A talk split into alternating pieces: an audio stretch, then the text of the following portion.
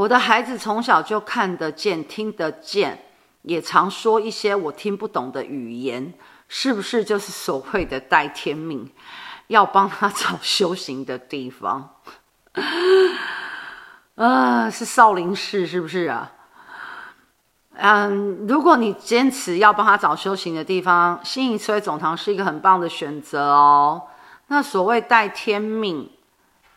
就是他还在，他在一岁以前，他讲的语言你听得懂吗？听不懂嘛，是不是？